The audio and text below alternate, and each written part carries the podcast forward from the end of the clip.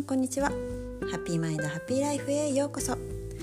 心の声を大切に一歩踏み出したい女性をサポートしているエンパワーメントポッドキャストです。あなたと心のウェルネスをつなぐをコンセプトにヨガやマインドフルネスチャクラセルフラマインドセットなどについて配信しています。改めましてみよこです。現在ヨガインストラクターそしてウェルネスマインドコーチとして活動をスタートしています。今日も聞いていただいてありがとうございます。えっと先日節分でしたけれども皆さんは豆をまきましたか？えっと今住んでいる私の地域ではあのなんていうか乾燥したっていうのかないった大豆ではなくて、えっと、落花生を投げます。これって前に住んでいた東京とか大阪では見たことなかったので結構ね面白いなと思ったんですけどスーパーでもあの落花生と鬼のお面がセットで売られているっていう ちょっと面白い。ななんでだろう。落花生の産地だからですかね。なんかねちょっとね面白いなって一人で思ってますけれども。でもあの投げた後は片付けとかはね簡単なんですよ。楽かな。ねママだったらわかるかもしれないけどあの片付け終わった後の片付けが残ってるっていうねママあるあるですけれどそういう意味では落花生ありがたいです。で、えっと、節分っていうとあの立春の前日に行うっていうのはもう決まってるんですけれどもえー、立春っていうのは旧暦で言うとお正月1年の始まりの日になるので結構スペシャルな日なんですね。でその節分っていうのはその前日に行うので大晦日で、ま、あのお豆を投げて邪気を追い払って新しい年を幸せに迎えるっていうための行事です。だからもう旧暦なんて気にしないけれどもっていう方も多いかもしれないんですけれども結構この旧暦に沿ってまだまだ行事ことも決められていたりとか大切にされている節目になるのでもちろん12月31日から1月1日に変わるっていうのもいいタイミングだったと思うんですがでもなんだかまだモヤモヤするみたいな2021年始まったけども、うん、なんか変わった気がしないしみたいな感じの方は是非このタイミングで立春旧暦のお正月スタートになるのでなんかこう新しい自分でスタートするとか一旦自分をリセットするっていう時期にはとてもいいタイミングになります。かぜひちょっとそういった方は参考にしてみてください。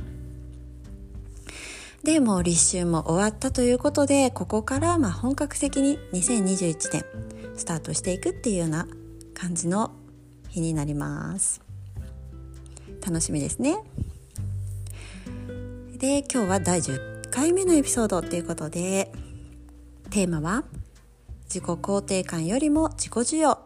についてお話ししていきます。えっともう大人気の本だと思うんですが「嫌われる勇気」読みましたか？これはアドラー心理学有名な心理学の内容になってるんですけれども私、まあ、ずっと気になってたけどやっと読めました。なんかね内容はそんな堅苦しい内容でもないしえ、会話形式になってるので本当にサラサラって1日ですぐ読めました。でそこでもあこれ気になるなって思ったエピソードで出てきたんですね。自己肯定感よりも自己需要だよっていうことが書いてあってそもそも自己肯定感ってめちゃくちゃ最近聞くじゃないですか。自己肯定感を高めるなんとかとか自己肯定感が大切とか。ママの自己肯定感をアップするとかいろいろ聞くと思うんですけれどでも自己肯定感って何って考えてみたことあります？なんかねあの例え分かりやすい。例えで言ったら例えば自分が何かに50点しかできない内容だったとしてそれでも、え、私は100点できるよっていうふうに自分に暗示をかけていく。自分はできるって。暗示をかけていく。でもこれって下手をするとあの優劣のコンプレックスにもつながっていくようなこう考え方にもなっていくんですね。で自己需要っていうのは仮に50点しかできなくってもその自分を一旦受け入れる。でそこから100点に近づくにはどうしたらいいかなっていうのを考えるっていうことになるんですけれどもこれがねすごい大切だと思います。この一旦受け止めるっていう。だから自己肯定感だけをずっと高めていっても結局はねそれって本当の内側の本来の自分自身っていうのを受け入れている受け止めているとは言えないと思います。もちろん自分の能力とかを高めていくっていうのは大事だし自分のスポーツ選手とかでもそうですけど絶対にできるっていう風に暗示をかけていくっていうのは絶対大切なことなんですけれどもでもねそれって本当の自分を受け止めているからこそ意味があるっていう。だからねそのスポーツ選手とかアスリートの方っていうのは本当の自分をもう痛いほど感じているここが怪我していてここはあまりよく動かないとかも全部知り尽くしてる上で最後は自己肯定感高めていく。絶対にできるっていう風に自分を高めていく。っていう風にしていると思うんですけれどもそれが大事だと思います。やっぱり一旦受け止めてあげる。でねヨガって本当にまさに自己需要になります。ありのままの自分を受け入れていくっていうのがヨガになります。でまあ例えば分かりやすく言うとなんかダウンドッグって知ってますか？下向きの犬のポーズなんですけれどもこれも、まあ、その簡単にそうに見えるかもしれないんですけれども本当になんか慣れてないとそのかかと両かかとがもう地面につかなかったりちょっと足がつりそうになってしまったりとか地味なことなんですけどあの理想の綺麗なポーズと比べるとちょっとね難しい。日によって難しかったりするしあの自分の硬いところとかこわばっているところとかが結構分かったりするポーズなんですけれども。でまあダウンドッグやったとして結構ね私は昔そのヨガインストラクターになるずっと前ですけども全然かかとが床につかないマットにつかないっていうことでわあなんか自分って嫌やなって思ってて。なんか無理やりちょっと伸ばして届かそうとしてみたりとかなんか変な体勢変なところに力が入ってっていうような体勢になってたり昔はしてたんですね。もう本当にね昔はヨガを趣味でしていた時っていうのはもうヨガっていうポーズをきれいにできるっていうことが嬉しかったりとかしている時があって、まあ、今で言ったら本当のヨガは全然してなかったんですけどなんか常にその隣の人と比べてみたりとか先生と自分を比べて比べてあ全然できてないとか言って劣等感になったりとか。ねでももしかしたらそういう方も聞いてるリスナーさんでもあ分かるっていう方いるかもしれないんですけど結構ね、まあ、最近オンラインがあの主流になってきていると思うのでオンラインだったら他の方と比べるって少ないかもしれないですよね。家の中で自分のリズムでやれたりするから。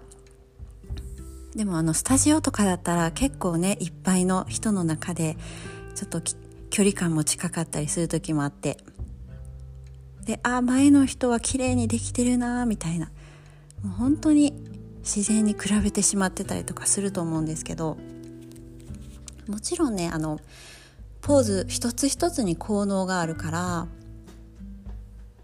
まあ、例えばそのダウンドッグとかだったらハムストリングスとかふくらはぎをストレッチしたりとか腸腰筋とかの筋肉を強化したりとか。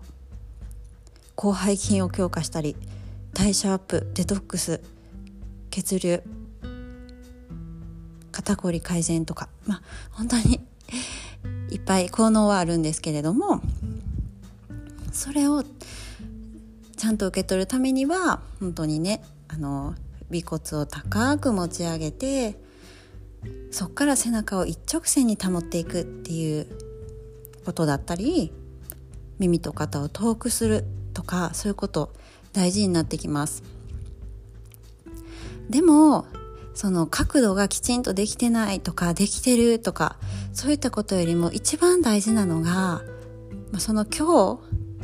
日やっている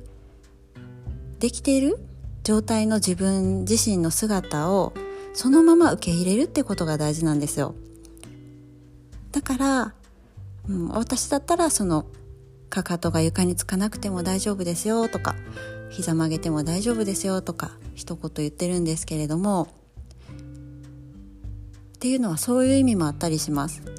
あつかないとダメなのかな。あじゃあ自分はできてないなとかあ自分は硬いからダメだなとか。無意識にそういうあの気持ちになる方もいるかもしれないので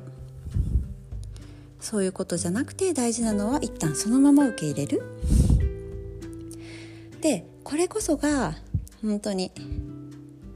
満たされたマインド満たされた心につながっていくのですごく大事なことです。それを続けていくと本当にそれがかかとが床につかついてもつかなくってももうそのままで十分価値があるんだよっていうのも自然に、まあ、プラクティスだからこれは自然に自分自身を認めてあげれるようになっていきます。本当にだからいろんなヨガの伝え方をされてる先生がいると思うんですけれども私が大事にしているのはその自分を受け入れる自己需要の部分っていうのを大切にしてます。だからポーズがどうこうとかポーズこの角度がどうとかそういうことよりももう本当にヨガってあの動くセッションだと思っているので動いていく中でそういった自分自身のマインドブロックが外れていって最後には自分に優しくなれている。本当にそんな時間かなって思ってます。でまあ最近本当にあの SNS でもあのクラブハウスって知ってますか？もうバズってるっていう感じだと思うんですけども、私も一応ログインはあログインというか、ね、あの登録はしてますけれども多分なんかその流行りにあの追いつこうかなっていうことで結構ずっとそれクラブハウスのあの SNS ずっと見ちゃったりとかあ気づいたら一日終わってたとかあの本当にいろんな方と知り合えるプラットフォームになってるのでなんだろううまく使うべきかなってすごい思ってます私も。ちゃんとこう自分の意思を持ってこういう方とつながりたいとかこういう方と会話でしたいっていう気持ちでやるのが大切かなって。もし本当にあの興味本位であのやるのもいいと思うんですけどそうすると結構ねあの気づいたら人と比べたりとかあこんなにフォロワーさんいるのにあいないなとかあこういう人とつながれて羨ましいなとかそういうふうにももやもやもやもやする時間が増えている方もいるかもしれないですよね。まあ、そういう時にちょっと自分を見失いそうになるとかちょっと SNS 疲れしてるなとかもうそういう方にもね是非ねちょっとヨガで自分とつながる時間？大事にしてほしいなって最近ふと思っています。そうなのでそんな感じで今日はその自己肯定感っていうよりもまずは自己需要大切にしてほしいですっていう意味も込めてお伝えしてみました。それではこの辺で終わりにしたいと思います。See you! バイバイ